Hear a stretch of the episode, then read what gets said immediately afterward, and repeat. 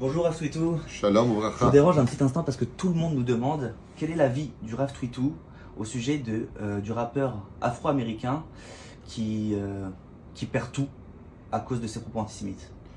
Effectivement, j'ai entendu parler brièvement de, de, de cette histoire qui aurait ruiné, pour une somme assez phénoménale, une personne qui aurait eu donc des propos euh, antisémites. Ma, ma première réaction est de dire que pour un Afro-Américain, c'est difficile à comprendre puisque eux-mêmes ont subi des ségrégations, des apartheids et autres. Donc c'est dommage, c'est vrai, vraiment dommage de- d'entendre ce genre de choses, surtout de nos jours.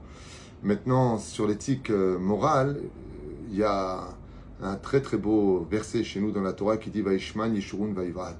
Des fois, une personne qui démarre de zéro et qui devient immensément riche euh, peut finir par, par avoir des propos qui, euh, euh, qui, l'emmènent vers un orgueil démesuré.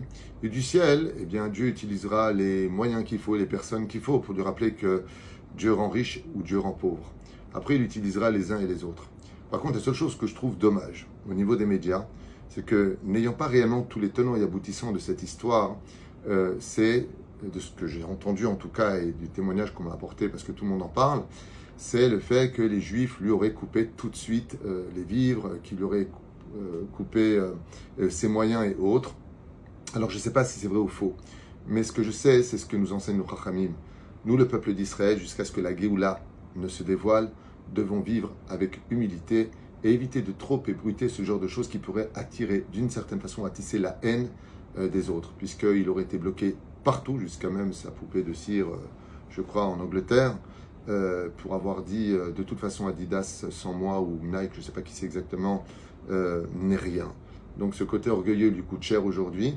Et ce qui me dérange un peu, c'est le côté médiatique où les juifs se vengent, les juifs lui coupent les moyens. Cela voudrait dire d'une certaine façon que ben, les juifs possèdent le monde, les juifs ont tous les moyens, ce qui n'est pas forcément une bonne publicité pour nous dans une période aussi difficile que la nôtre, avec un un antisémite qui monte très fort.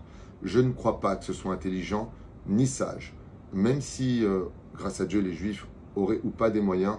Vivons heureux, vivons cachés. Et là, ça fait trop de pub autour du pouvoir juif, ce qui me dérange énormément, alors que une très large, une très très large partie du peuple d'Israël vit dans une très grande précarité.